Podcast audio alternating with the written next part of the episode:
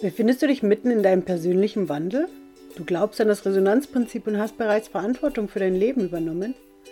Du hängst aber trotzdem manchmal noch in alten Glaubenssätzen, Mustern oder Ängsten fest? Du weißt aber, dass hinter all dem dein außergewöhnliches Ich wartet? Ich habe diesen Podcast kreiert für außergewöhnliche Menschen, die ein außergewöhnliches Leben kreieren möchten. Mein Name ist May Wengel-Golbudu und ich bin Gründerin der Wandelschule, der Wandelkongress und jetzt auch der Beziehungsschule mit Henrik Roggemann. Und ich definiere mich und mein Leben jeden Tag neu. In diesem Podcast möchte ich dich bei meinem Wandel mitnehmen und dich damit in deinem inspirieren. Für mehr Mut, für ein authentisches Selbst, Vertrauen in dich und das Leben, die Kraft des Resonanzprinzips und wie man damit sein Wunschleben kreiert und dein außergewöhnliches Ich zu entdecken und dich von deinem wahren Ich führen zu lassen. Und jetzt wünsche ich dir ganz viel Spaß mit der heutigen Podcast-Folge. Juhu, ich glaube, wir sind live. Yay! Yay, super! Sehr cool. Hallo, liebe Frau Anita. Hallo, liebe Frau May. Vielleicht ganz, ganz kurz für unsere Zuschauer ähm, oder Zuhörer. Ich glaube, ich habe Anita 2016 haben wir uns, glaube ich, kennengelernt. Wenn ich ja, mich richtig so. erinnere, weil ich glaube, das war das Jahr, wo ich, wo ich auf ganz vielen Messen unterwegs war. Aber alle waren nur in, äh, in der Nähe um Passau herum und Regensburg herum. Also ich war auf vier Messen, glaube ich, in der Woche, äh, in dem Jahr, weil ich äh, meine neu eröffnete Praxis promoten wollte.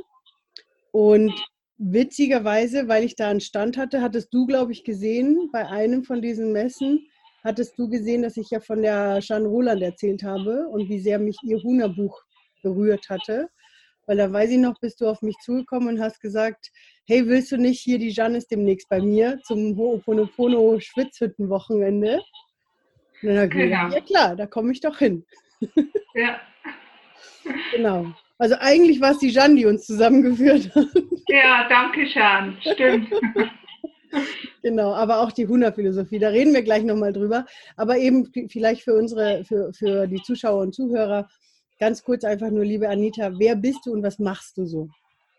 Ja, also ich bin Anita Agnes Auer, bin Heilpraktikerin für Psychotherapie, habe eine eigene Praxis und gebe halt sehr viele Seminare mit der Huna-Philosophie. Also Huna ist aus meinem Leben nicht mehr wegzudenken.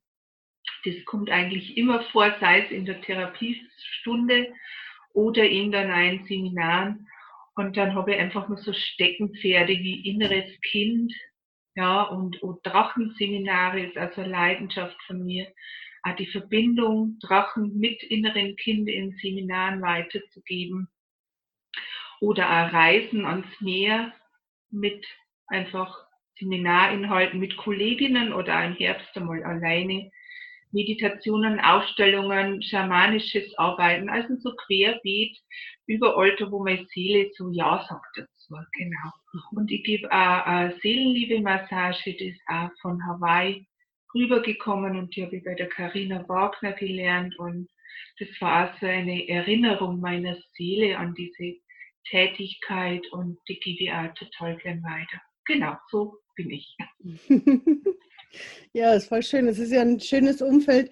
Und was ich halt daran so schön finde, weil du selber ja auch gesagt hast, ne, die Huna-Philosophie, die kannst du machen.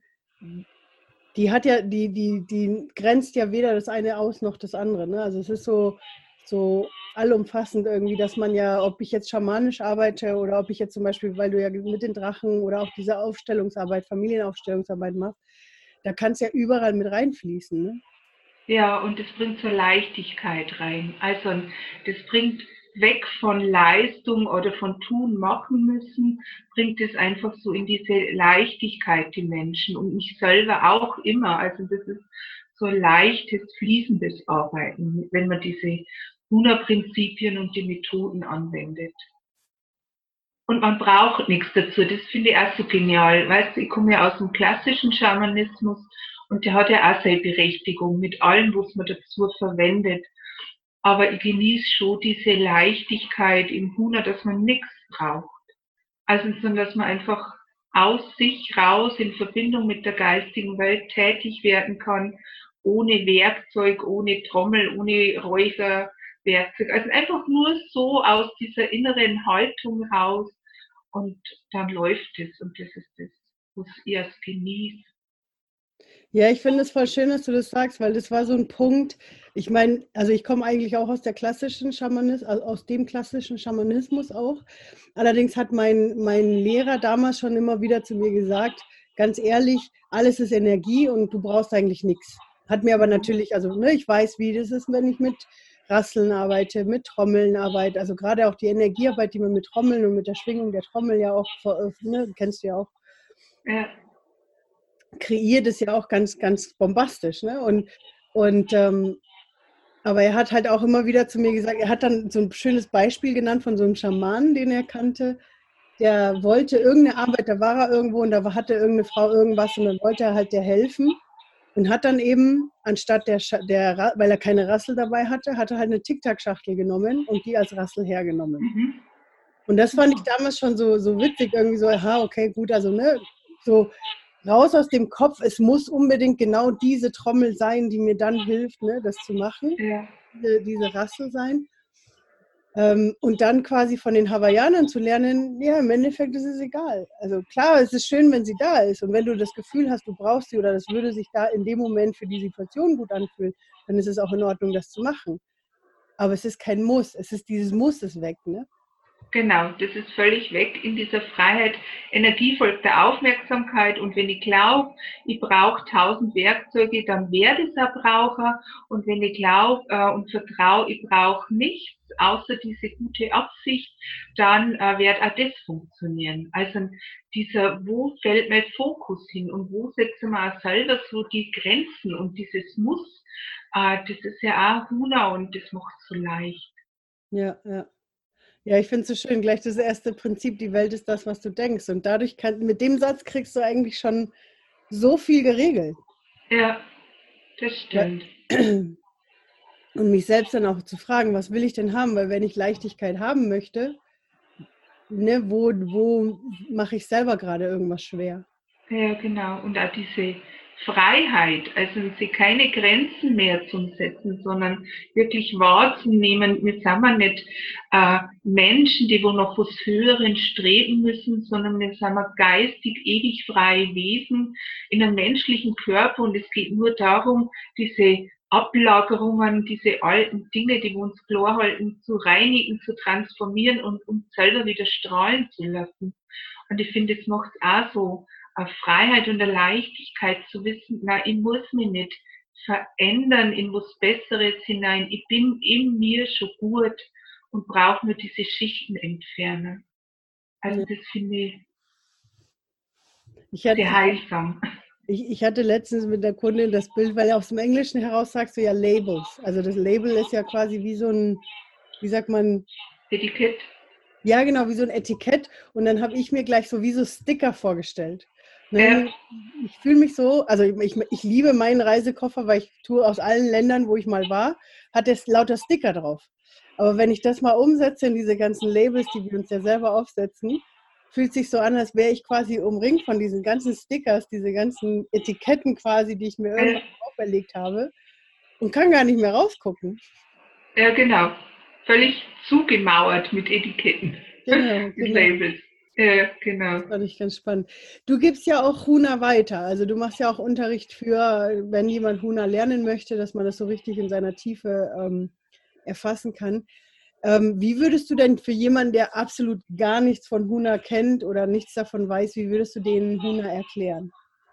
Oh, okay. Huna würde, sehr gute Frage, würde als eine Philosophie äh, erklären als, als eine Möglichkeit, die Welt wahrzunehmen, äh, wo sehr einfach ist, sehr praktisch, fast wie Selbstcoaching, weil diese Methoden, die wo man im Huna ja lernt und äh, kennenlernt, äh, einfach so selbst für sich anwendbar sind. Also ich brauche nicht immer jemand anderen, wo ich hingehe, der wo mich unterstützt oder der wo mir hilft, Natürlich hat alles seine Zeit und es ist auch gut, wenn man mal Unterstützung annehmen kann.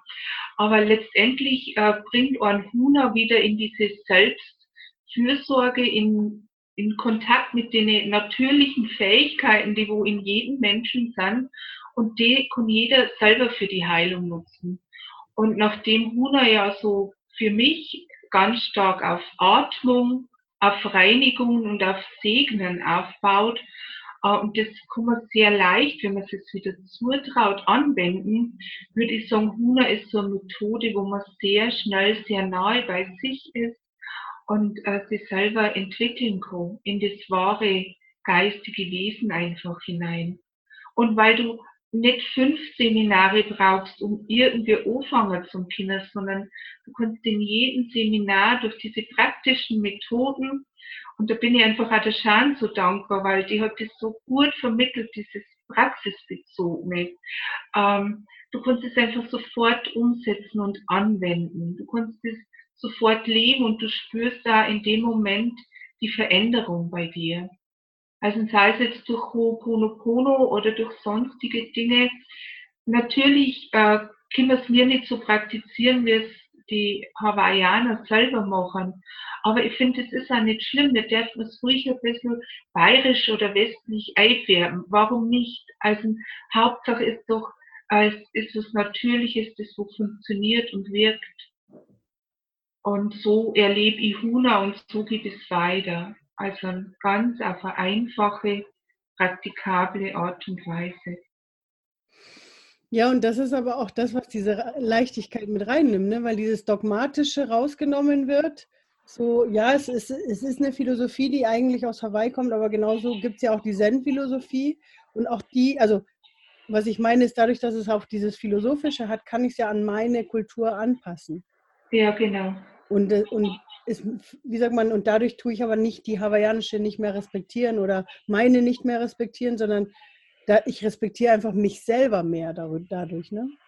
Ja, ich denke auch, weil nur wenn ich es in mir fühle, kann es auch weitergehen oder kann es leben. Also es gibt wundervolle Bücher und äh, Methoden, aber wenn es nicht meine sind, wenn in mir nicht der, der Widerhall da ist, ein, ein Teil von mir, der sagt, ja, genau, äh, dann hilft mir das Schönste und das Beste nichts. Also ich muss schon diesen Widerhall in mir spüren und so ist man einfach mit Huna und mit Hawaii gegangen, dass ich das so gespürt habe, oh ja, da gibt es Teile in mir, die freuen sich, die sagen Ja dazu und genau. Und es gibt doch, ich glaube, also ich kann es jetzt nicht genau zitieren, oder auch vom Serge Kahili King, der hat mal am Ende eines Buches doch auch geschrieben, also wenn Ihnen mein Buch gefallen hat, dann freut es mich. Wenn es Ihnen nicht gefallen hat, freut es mich auch. Also das ist so für mich so ein Satz, so ähnlich lautet er, äh, für Gelassenheit, für dieses, ja, für mich stimmt, wenn es für die auch stimmt, ist schön, und wenn es nicht stimmt, ist aber für mich immer noch gut und schön. Und das finde ich auch so ganz was Heilsames einfach. Diese Lockerheit. Genau, genau. Und das ist das, ähm, ich sage es trotzdem, ähm, weil, weil eine der Punkte der Prinzipien ist ja Aloha, die bedingungslose Liebe. Und das ist das, was ich da, da immer wieder so schön sehe, weil das Schlimme ist nicht nur, dass wir, dass, dass wir ja nicht ähm, dass wir dann andere bewerten wollen unbedingt, aber das Schlimme ist ja, dass wir uns selbst ja noch viel, viel krasser bewerten. Und ja. dann, dass wir aber eben in dieses Bedingungslose reingehen und einfach annehmen, was ist, und das ist in Ordnung, so wie es ist. Dadurch ist ja diese, kommt ja noch mehr diese Leichtigkeit immer mehr rein. Ja, ja genau, das stimmt.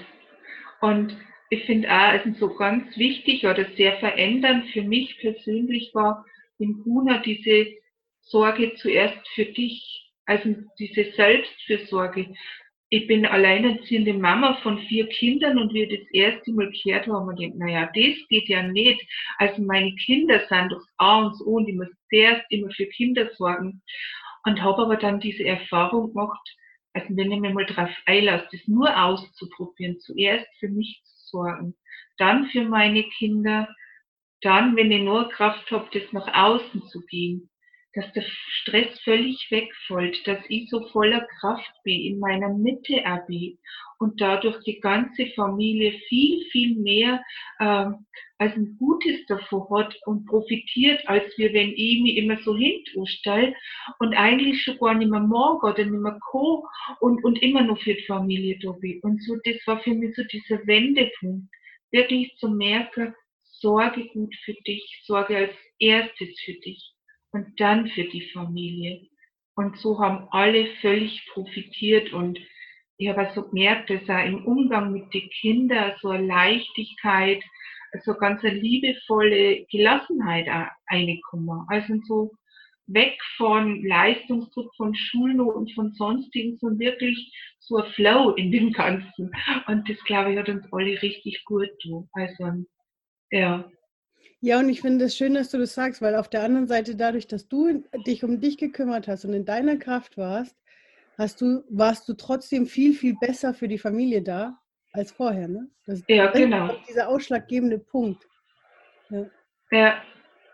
Also das andere ist eine Augenwischerei, wenn man immer meint, man ist ja dadurch für die Familie da, wenn man sie so zurücknimmt und, und zuerst die Familie in den Vordergrund stellt. Das stimmt nicht, weil äh, es übertragt sich doch über Schwingung diese leichte Unzufriedenheit oder dass man sich fast ein bisschen ausgelaugt fühlt. Das, das kriegen ja die Kinder, die Familie mit, ohne dass man es kommuniziert, sondern es kommuniziert der Tonfall, der Körper, die Gestik. Ja, das sind die Sachen, wo wirklich die Botschaft transportieren, hey, eigentlich braucht ihr jetzt Ruhe. Ja, und in dieser Kehrtwende zum sagen, wenn ich gut für mich sorge, dann habe ich ganz andere Ausstrahlung. Dann ist das Miteinander in der Familie völlig authentisch und echt und liebevoll. Und es ist dann nicht mehr so schleppend. Und das allein verändert schon völlig. Ja, und, und was ich da auch so wichtig finde, ist, auf der anderen Seite lebt man ja auch den Kindern sowas vor. Ne? Also die, die kriegen vorgelebt, es ist in Ordnung, pass auf dich auf, ne? schau, dass es dir gut geht, ähm, dass bei dir alles in Ordnung ist. Und, und das ist doch ein viel schöneres Vorbild, wie wenn man zum Beispiel eine Mutter hat, die total ausgelaugt ist, weil sie sich volle Kanne nur verausgabt für die Familie und aber gar nicht richtig ähm, ja, zum Durchschnaufen kommt. Ne? Ja, genau. Oder sehr Schöne nicht vergönnt. Also mhm. das finde ich gerade in der heiligen Zeit so wichtig, dass die Kinder lernen, äh, dass das Schöne so wichtig ist, weil das tragt einen durchs Leben. Und das muss ja nicht ein riesen Eck sein, das können ja so kleine Punkte sein, der Selbstfürsorge, wo man sich schöne Dinge vergönnt. Und sei es nur äh, Spaziergang, der kann ja auch so wundervoll äh, Kraftspenden sein. Und, und all diese Dinge, dass die Kinder einfach lernen, hey, Leistung ist nicht alles, Schule ist nicht alles, es gibt viel, viel mehr und ich glaube einfach, wir sind auf der Welt, um glücklich zu sein. Und da geht es einfach los, dass man sich Schönes vergönnt und gut für sich sorgt. Ja, das ist voll spannend, auch weil du, weil du auch jetzt äh, ein paar Mal auch das Thema mit der Leistung ange, äh, wie sagt man, erwähnt hast.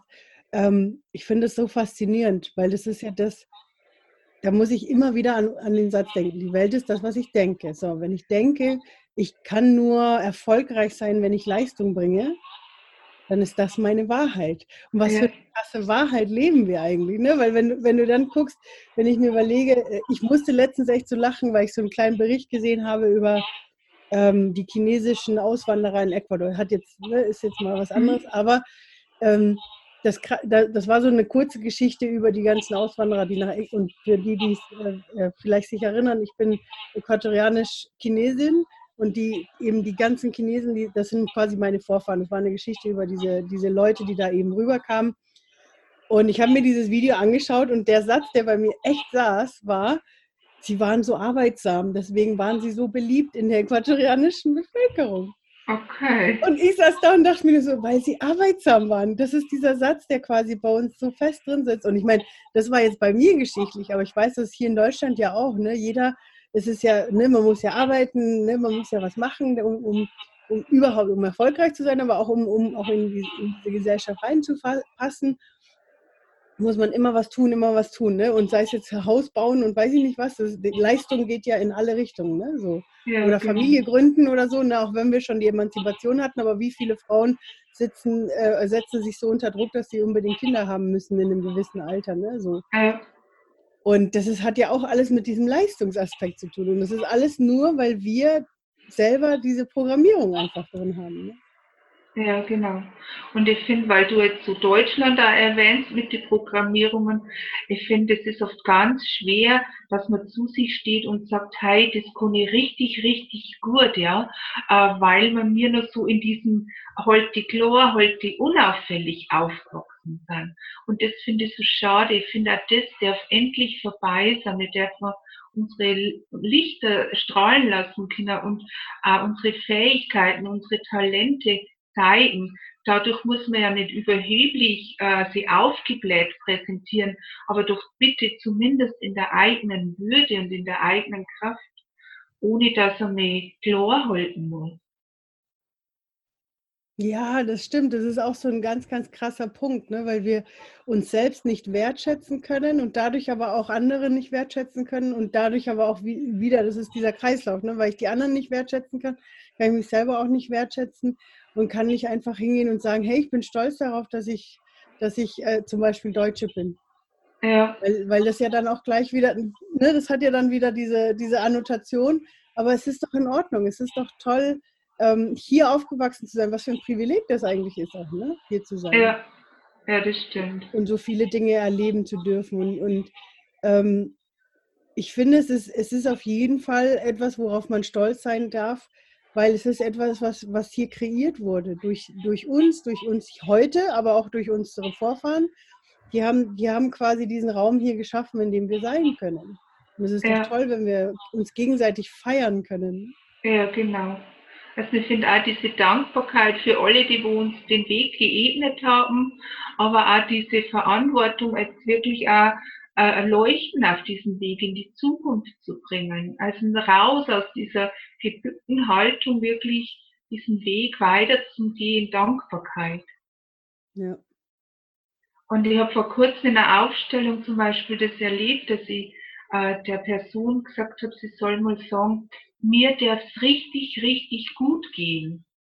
Und es war ein No-Go. Also dann hätte sie es probiert mit mir darf es gut gehen, wenn es die anderen gut geht, mir darf es gut gehen und meiner Familie muss gut gehen. Und es war echt so eine richtige Arbeit dann in dem anzukommen, jetzt einfach mal zu sagen, hey, mir darf es richtig, richtig gut gehen.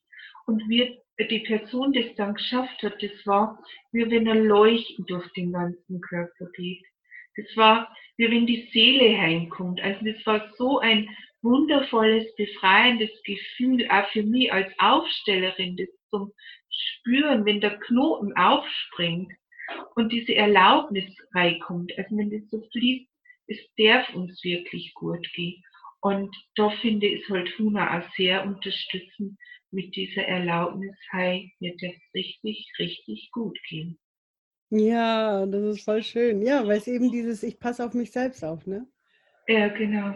Und ich finde, da fällt mir jetzt gerade auch nochmal ein, weil ich finde es so spannend. Diese, die, die kennen es ja aus der Bibel, liebe dich selbst wie deinen Nächsten. Ja. Liebe deinen Nächsten wie dich nee, selbst. Liebe deinen Nächsten wie dich selbst. Genau, genau. so rum. Ich, ich, ich dachte gerade, irgendwas habe ich falsch gesagt. Und das Krasse ist, es fängt ja bei uns selbst erstmal an. Ja. Ich soll ja dann den nächsten lieb haben, so wie mich selbst. Aber ich muss genau. erst bei mir anfangen. Ja. Und ich finde dieses Beispiel sehr äh, bezeichnend. Geh mal in der Kirche, wenn der Pfarrer ich sage jetzt nicht alle Pfarrer, aber wenn viele Pfarrer dieses Beispiel hernehmen, gerade so, wenn ein bisschen so Spendensonntage oder so anstehen, dann wird ja das gern zitiert. Und es gibt wenige, die wo wirklich auf diese Eigenliebe eingehen und sagen, liebe deine Nächsten wie dich selbst. Und dass es wirklich bei einem selbst angeht, sondern es wird eigentlich so verfälscht. Und ich glaube, ich habe das auch 35 Jahre gar nicht wahrgenommen, äh, immer ist so verfälscht von, ja, kümmere dich um deinen Nächsten, sorge um deinen Nächsten, spende für den. Und mir war das nie bewusst, dass eigentlich das heißt, liebe deinen Nächsten wie dich selbst und dass der erste Mensch, der wo, äh, den wir lieben darf, ich bin. Genau. Also 35 Jahre Kirchenerfahrung, täglich in der Kirche gesessen, aber das war ein Augenöffner. Ja. Ja, ja, aber das, man ist so konditioniert, dass einem gar nicht so auffällt. Und es, und es ist diese Tugend, ähm, also diese, ich sage mal, falsche Tugend eigentlich. Wir sollen auf, auf äh, immer schön brav für die anderen da sein und uns aufopfern. Und das ist so falsch, weil wir viel, viel mehr Kraft haben und viel, viel besser für die anderen da sind, wenn wir erstmal bei uns selbst anfangen. Ja, absolut. Also ich finde auch, wenn man so in der eigenen Mitte ist, wenn man so in sich ruht, dann kann man halt auch alle Felder bedienen, ja, weil man so richtig in der Mitte ist und die, alles, was so außen rundum ist, hat einen gleichen Abstand zu einem selber. Und wenn ich aber das nicht habe, wenn ich so rausrutsche in diese dienende Haltung oder zu sehr im Leben von meinen Kindern stecke oder zu sehr im Berufsleben stecke, dann habe ich so dieses Bild, ich bin von meiner Mitte rausgerutscht an irgendeinen Rand hin und will aber dann vielleicht noch gegenüber ein Feld bedienen, ja, das geht schier nicht mehr, weil ich so weit weg bin. Und da finde ich halt der Huna so genial, wenn Huna sagt, ja, sorge für dich und komm mal zuerst wieder in deiner Mitte an. Ja, reinige mal zuerst die, fang mal immer bei dir weil alles, was du im Außen auch wahrnimmst, siehst du einfach mal zuerst durch deine eigene Aura, durch den eigenen Filter. Und wenn ich da wieder anfange, zurückzutreten in meine Mitte und mich in meiner Mitte zu spüren und wahrzunehmen, dann ist Leben viel, viel einfacher und leichter. Also dann folgt dieser ganze Stress weg, so vieles erledigen zu müssen, weil in der Mitte kann ich halt so einen klaren Blick schweifen lassen. Ja, das finde ich auch spannend. Und das ist ja auch dieser Punkt, ähm, eben auch in die Selbstverantwortung zu gehen. Ne? Nicht mehr, weil solange ich mich ja für die anderen aufopfer, kann ich ja sagen, nee, aber wegen denen kann ich ja nicht. Ja, genau. Aber wenn ich in diese Selbstverantwortung gehe, sieht das schon Ja. ganz gut aus. Das stimmt.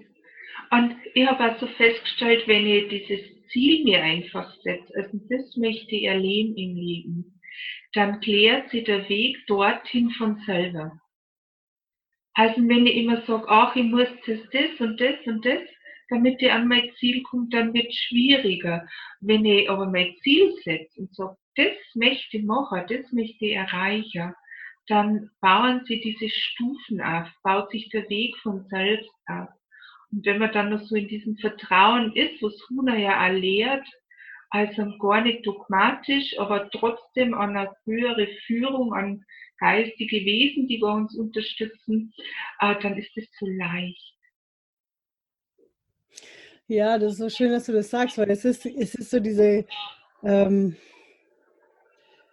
ja, diese Mischung aus auf der einen Seite, ich kann selbst in die Hand nehmen, ich kann die, ich habe die Zügel in der Hand, wo es lang geht, ja, mir bewusst zu machen, ich habe das. Und auf der anderen Seite ähm, aber auch dieses, da ist das englische Wort einfach so schön. Ich finde, also dieses Surrender, ne? So ich gebe einfach los, ich bin einfach jetzt hier, ich I surrender. Im. Im Deutschen fällt mir leider als Übersetzung tatsächlich nur Hingabe ein und Hingabe ist auch schön, aber für manchen auch ein bisschen, ähm, ja, es ist dieses sich hingeben, ne? dem Schicksal, also nicht dem Schicksal hingeben, sondern der geistigen Führung eigentlich. Ja, genau. Also ich finde eh, wir im Deutschen gibt es so wundervolle Wörter. Also da gibt es echt so richtig tolle Wörter und aber viele davon sind einfach so negativ besetzt. Und ich finde auch da, wenn man wieder mit nach 100 Prinzipien geht und erlaubt man sich, diese Grenzen zu weiten und zu spüren, aber was ist denn für mich diese Bedeutung in dem Wort? Was, wie fühlt sich Hingabe für mich an? Dann kann ich ruhig von Hingabe, von Güte, von Demut reden. Und, und habe nicht das Gefühl, ähm, das schränkt mich ein, sondern ich finde so meine eigene Definition in diesen tollen Wörtern und, und konnte es auch so spüren und, und leben dann. Ja, das stimmt. Genauso auch wie ähm, dienen ist auch so ein Wort, ne? Ja. Ja, oder genauso auch arbeiten. So viele Menschen finden, empfinden Arbeit als was Belastendes, als was Schweres. Ja. Und ich glaube, bei dir oder bei mir, wenn ich jetzt von Arbeiten spreche, dann ist es etwas, was ich leidenschaftlich gerne mache. Und ähm, ähm, das hat einfach eine ganz andere Energie. Ja. ja, das stimmt. Und weil du vom Arbeiten redest, also ich finde auch natürlich dieses äh, Spirituelle oder das, was wir mir so weitergeben, oder in die Massagen, das ist total schön und wertvoll und das voll so leicht. Aber ich finde auch alles, was man mit Liebe macht, kann leicht und sein. Also ich putze zum Beispiel auch total gern, weil das für mich was ganz was Meditatives hat, ja. Also so, und, und ich bin da immer erfolgreich. Also ich habe Haustiere, Kinder, wenn die putzt, das ist immer ein Erfolgserlebnis. Und auch da diese Hingabe zum haben und zum sagen, hey, auch die Arbeit kann schön die kann Spaß machen. Ja, so wie der Huckleberry Finn damals das vermittelt hat, dieses Soundstreichen, dass das so toll ist. Und plötzlich wollten die anderen Kinder auch den Sound streichen. Also so empfindet es auch wenn man sich so in seiner Arbeit so wohlfühlt und auch im Moment ist. Also ich finde immer schwierig ist, wenn man aus der Zeit rauskippt, wenn man so in Zukunft schaut oder in Vergangenheit und dort diese Sorgen oder diese Überforderung fast kommt. Weil wenn ich in der Gegenwart bleibe, im Moment und nur das mache, was ich im Moment machen muss, dann ist immer alles schief. Ja? das ist ja wundervoll, auch dass meine Hände funktionieren, dass mein Körper funktioniert. Das ist ein Riesengeschenk. Und warum soll ich dann nicht putzen oder saugen oder gärtnern oder Straße können? Das ist doch völlig egal. Also es ist so schön, dass der Körper für mich das macht. In der Gegenwart. Ja, total. Das, das mit dem den Körper mit reinnehmen, finde ich auch so schön weil er uns so sehr unterstützen kann, in diese Gefühle reinzugehen, in der wir auch sind in dem Moment. Ne? In der ja. Gegend, eben in der Gegenwart. Mir einfach, weil das ist zum Beispiel auch so ein Punkt, vielleicht ist es die, weiß ich nicht, ob du das auch so kennst, aber zumindest so beim Schamanischen oder ich glaube bei vielen Persönlichkeitsentwicklungs- oder, oder spirituellen Praktiken geht es ja ganz, ganz oft immer, weil wir ja in diese bedingungslose Liebe und alles ist liebevoll und alles ist schön und alles ist heitertei, sage ich jetzt manchmal, manchmal so, wie sagt man, Einhorn und Glitzer. Ja. Das Ding ist aber, manchmal fühlen wir es einfach nicht so. Und ich weiß noch, wie ich mich früher so verurteilt habe, weil ich jetzt gerade wütend war oder weil ich, ähm, ja, weil ich einfach auf irgendjemanden sauer war vielleicht, ne, so. Oder weil ich schon wieder traurig war oder weil ne, schon wieder eine alte Geschichte hochkam. Und das ist aber auch so etwas, eben die, das, diesen im Moment einfach wahrzunehmen, das ist jetzt gerade da und es darf da sein und es ist in Ordnung. Es verurteilt mich, die einzige Person, die mich deswegen verurteilt, bin nur ich selber, also kann ich sein lassen. Ja. ähm, und das ist so wundervoll, also diese Selbstliebe auch mit seinen eigenen Schattenseiten. Ne? Oder, also ich nenne sie jetzt mal bewusst Schattenseiten, aber eigentlich sind es ja keine Schattenseiten. Ja, genau. Es sind halt andere Seiten einfach ja. auch. Und ich finde es auch so wundervoll zum Spüren. Ich kann ja in diese Emotionen oder Gefühle reingehen, aber ich bin viel mehr als diese Gefühle oder Emotionen. Und ich kann auch wieder rausgehen. Also ich löse mich nicht auf in diesen Dingen, sondern ich gehe wieder raus in meine Mitte, bin wieder ganz in mir. Und dann kommt halt die nächste Bewegung, die nächste Emotion. Und dann kann ich auch wieder da reingehen und kann das leben, kann das selber im Körper spüren, ja, kann das ausagieren. Und dann gehe ich halt wieder raus, gehe wieder in meine Mitte und äh, nimm mich dadurch auch ernst. Und ich finde, das fehlt oft, wenn ich nur so nach höheren strebt, fehlt oft dieses äh, mich ernst nehmen. Und ich denke halt auch, wir sind halt in diesem menschlichen Körper inkarniert. Also ist auch dieser Körper, diese Bodenhaftung ganz, ganz wichtig. Und dieses Lernen damit umzugehen, die Freude auch, ja, an Körper, Geist und Seele, also an allem, äh, das finde ich auch so wichtig. Also so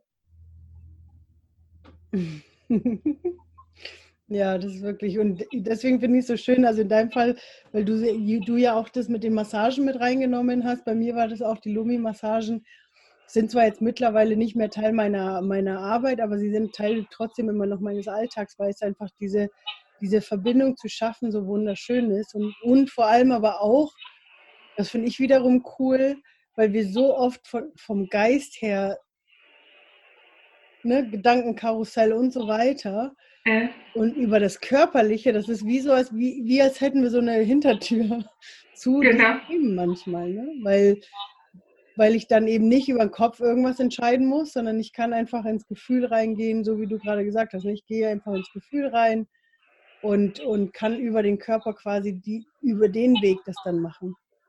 Ja, das stimmt. Also das ist etwas, was ich an dieser Massage, also an dieser Seelenliebe-Massage so schätze, ist zum Beispiel auch diese Langsamkeit.